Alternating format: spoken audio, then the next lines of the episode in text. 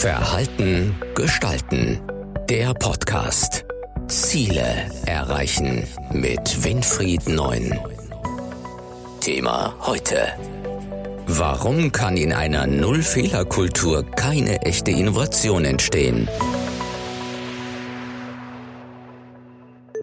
Sind Unternehmen mit Null-Fehler-Kultur innovativ? In meinem Coaching und meiner Beratungspraxis der letzten 30 Jahre habe ich extrem viele Diskussionen mit den Unternehmen führen dürfen zum Thema Nullfehlerkultur. Es gab in den 90er Jahren und auch Anfang des neuen Jahrhunderts eine breite Diskussion über das Thema, wir müssen Nullfehlerkultur einführen. Es dürfen keine Fehler stattfinden. Fehler sind schädlich, sie zerstören Kundenbeziehungen. Fehler sind kritisch zu betrachten. Fehler sind negative Dinge, die unser Leben nur belasten. Fehler sind einfach zu vermeiden. Auf Teufel komm raus. Wenn man sich das wissenschaftlich aus der Sicht eines Wirtschaftspsychologen anschaut, der sich mit dem Gestalten von Verhalten beschäftigt, dann kann man nur sagen, dass diese Unternehmen, und das war auch dann in der Praxis so, sehr oft stillgestanden sind, weil Fehler und das Machen von Fehlern immer ein wichtiger Faktor ist, um aus diesen Fehlern Erfahrungen abzuleiten, die letztendlich dazu führen, dass neue Dinge entstehen, egal ob es sich um Innovationen handelt, ob es sich um irgendwelche neuen Wege handelt in der Vertriebsbearbeitung. Aber es sind Richtungen, die eben nur dadurch erkennbar sind, dass man Fehler zugelassen hat. Entscheidend dabei ist, und das habe ich mit vielen Unternehmen diskutiert, dass man diese Fehler eben mit einem Stück Gelassenheit und Souveränität begegnet. Denn nur wenn wir gelassen sind und souverän, können wir aus dem sogenannten Objekterkennungssystem, also dem inneren Controller bei uns, der sagt, da ist was falsch gegangen, da ist etwas schiefgelaufen und das produziert schlechte Laune, herauskommen und dann in einen Modus umschalten, der eben das, was dort als Negatives erlebt worden ist, als Erfahrungswert abgespeichert wird. Denn neueste Studien haben gezeigt, dass wir Menschen überproportional mehr lernen, wenn wir Fehler machen. Also aus negativen Dingen lernen wir schneller und mehr als über Erfolge evolutionspsychologisch sehr leicht nachzuvollziehen. Denn unsere Vorfahren, die vor 30, 40.000 Jahren gelebt haben, die noch um ihre Existenz haben kämpfen müssen gegen wilde Tiere, bei denen war es ganz, ganz wichtig, dass wenn sie mal einen Fehler gemacht haben und die Sippe dann dadurch äh, reduziert worden ist oder verletzt worden ist, haben aus diesen Fehlern dann letztendlich lernen müssen, was für Konsequenzen sie daraus ziehen um dann zukünftig eben nicht mehr in diese lebensbedrohliche Gefahr zu kommen. Und da hat unser Gehirn einfach gelernt, dass es wesentlich besser ist, wenn man eben aus Fehlern lernt, als dass man dann dementsprechend versucht, durch positive Dinge äh, äh, seine Schlüsse zu ziehen. Ein ganz, ganz kurioses Beispiel, was Wissenschaftler nachvollzogen haben, ist zum Beispiel, dass wenn ein früherer Vorfahre von uns äh, in seiner Grotte, in der er gelebt hat, in der Höhle, äh, was weiß ich, zwei oder drei Wildschweine erlegt hat und zum Trocknen aufgehängt hat als Reserven und er dann eine gute Jagdsaison hat und es kam ein viertes Wildschwein noch dazu, dann hat er sich darüber gefreut, aber es war eine, sagen wir mal, eher gedämpfte Freude. Kam er aber eines Abends oder eines Nachmittags zurück von der Jagd und fand dort statt diesen drei Wildschweinen nur noch eins vor, nämlich zwei wurden von einer anderen Sippe gestohlen, dann hat das bei dem Vorfahren von uns zu beträchtlichen Erfahrungswerten, zum Beispiel, dass die Höhle eben bewacht werden muss, dass man Sicherheitsvorkehrungen schaffen muss. Da war das viel eingängiger, diese Verlusterfahrung, als diese Zugewinnerfahrung. Und Fehler machen ist immer anfänglich zuerst einmal eine Verlusterfahrung. Warum entsteht Innovation nur, wenn man auch Fehler machen darf? Innovationen entstehen vor allem dann in den Unternehmen, wenn man durch Iteration, also durch Versuchen, durch Try and Error, äh, versucht, Dinge einfach auszuprobieren.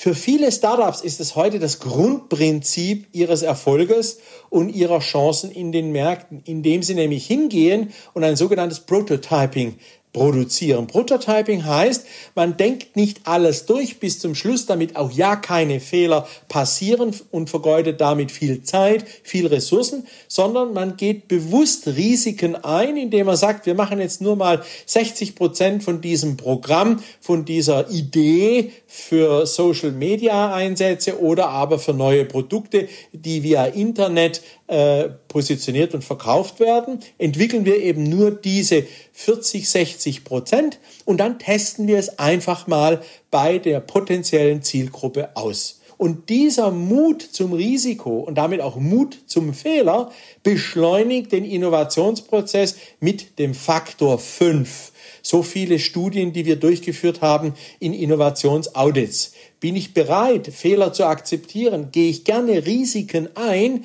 Steigt exponentiell die Innovationsfähigkeit des Unternehmens an. Nennen Sie uns Beispiele aus der Praxis. Welche Unternehmen sind erfolgreicher, weil man dort als Mitarbeiter auch Fehler machen darf?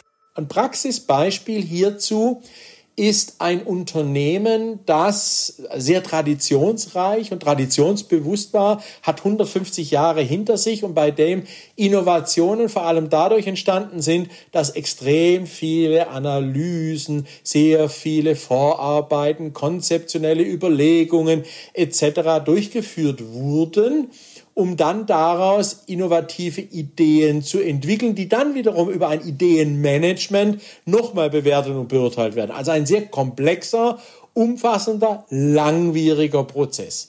Den Intuitionen der Mitarbeiter wurde nie vertraut. Also das heißt, wenn ein Mitarbeiter gesagt, ich hätte da eine super Idee, könnte man doch mal ausprobieren, wurde der sofort über sogenannte Killerphrasen nach dem Motto, sind Sie erstmal so lange wie ich in dem Unternehmen, dann werden Sie sehen, dass so etwas nie klappt und nie funktioniert, quasi stillschweigend ins Ausgefahren. Der Mitarbeiter konnte sich dann letztendlich nicht mehr mit seiner Idee platzieren und durchsetzen. Nach einer gewissen Phase, wo wir mit dem Unternehmen verbracht haben und dieses Innovationsaudit realisiert haben, kam eben heraus, dass sie vor allem ein nachahmender Innovator sind. Also sprich Ideen anderer nur übernehmen und die ein klein bisschen verbessern und damit natürlich ihre Marktposition in keinster Weise stärken. Sie wollten aber unbedingt treibende Innovatoren sein. Also sie wollten die Innovationen nach vorne bringen und die Branche nach vorne bringen.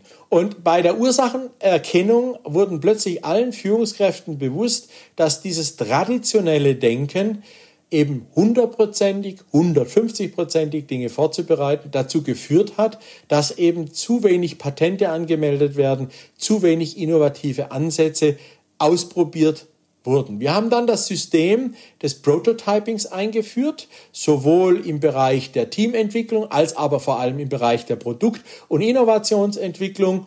Und siehe da, plötzlich stieg die Rate der Patente, die angemeldet wurden, rasant an.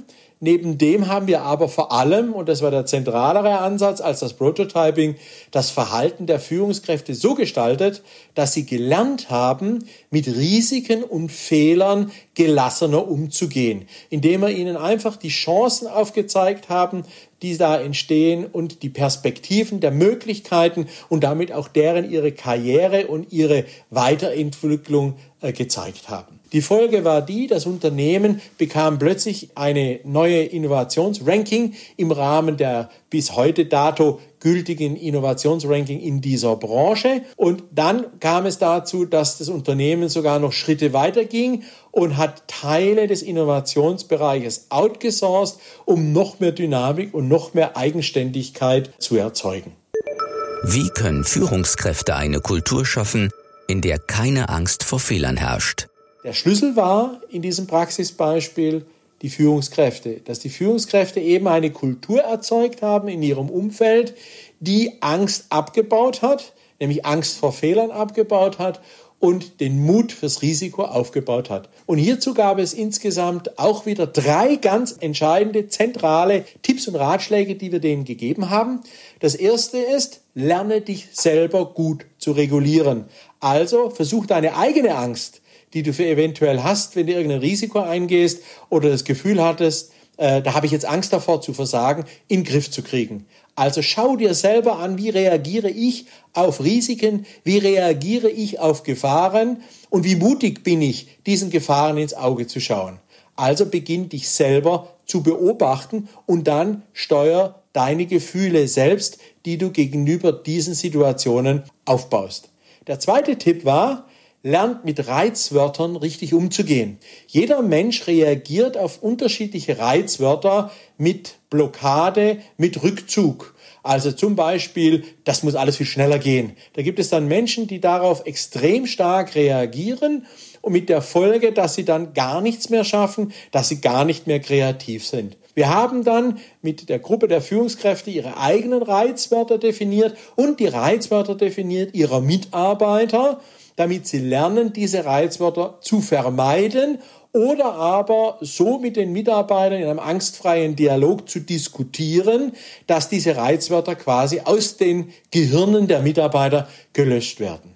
Wir nennen das salopp Reizwörtermanagement, was man dort einsetzen sollte. Und der letzte und dritte Tipp, den wir dann den Führungskräften gegeben haben, ist, versuchen Sie ständig die Stimmung Ihrer Teams zu erfassen und eventuell dann auch gegenzusteuern, wenn Sie feststellen, das kippt in eine sehr negative, ablehnende Haltung, zeigen Sie den Leuten den über, über den Überblick die Chancen, die sich diese Innovationen bieten, die da auch möglich sind. Zeigen Sie neue Wege auf, zeigen Sie auch die Stärken auf, die dieses Team in der Vergangenheit schon gezeigt hat, indem sie schon schwierigste Probleme gelöst haben. Denn dieser Überblick hilft zu entspannen und hilft dann wieder Stärke zu gewinnen, um dann auch als Team das Verhalten so zu gestalten, dass daraus letztendlich ein großer Schub an Innovationskraft entsteht.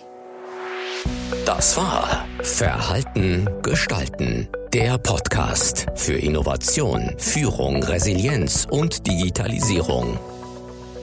Weitere Informationen zu diesen Themen und zu Winfried Neun finden Sie im Neuen Zeitmagazin auf der Webseite verhaltengestalten.de.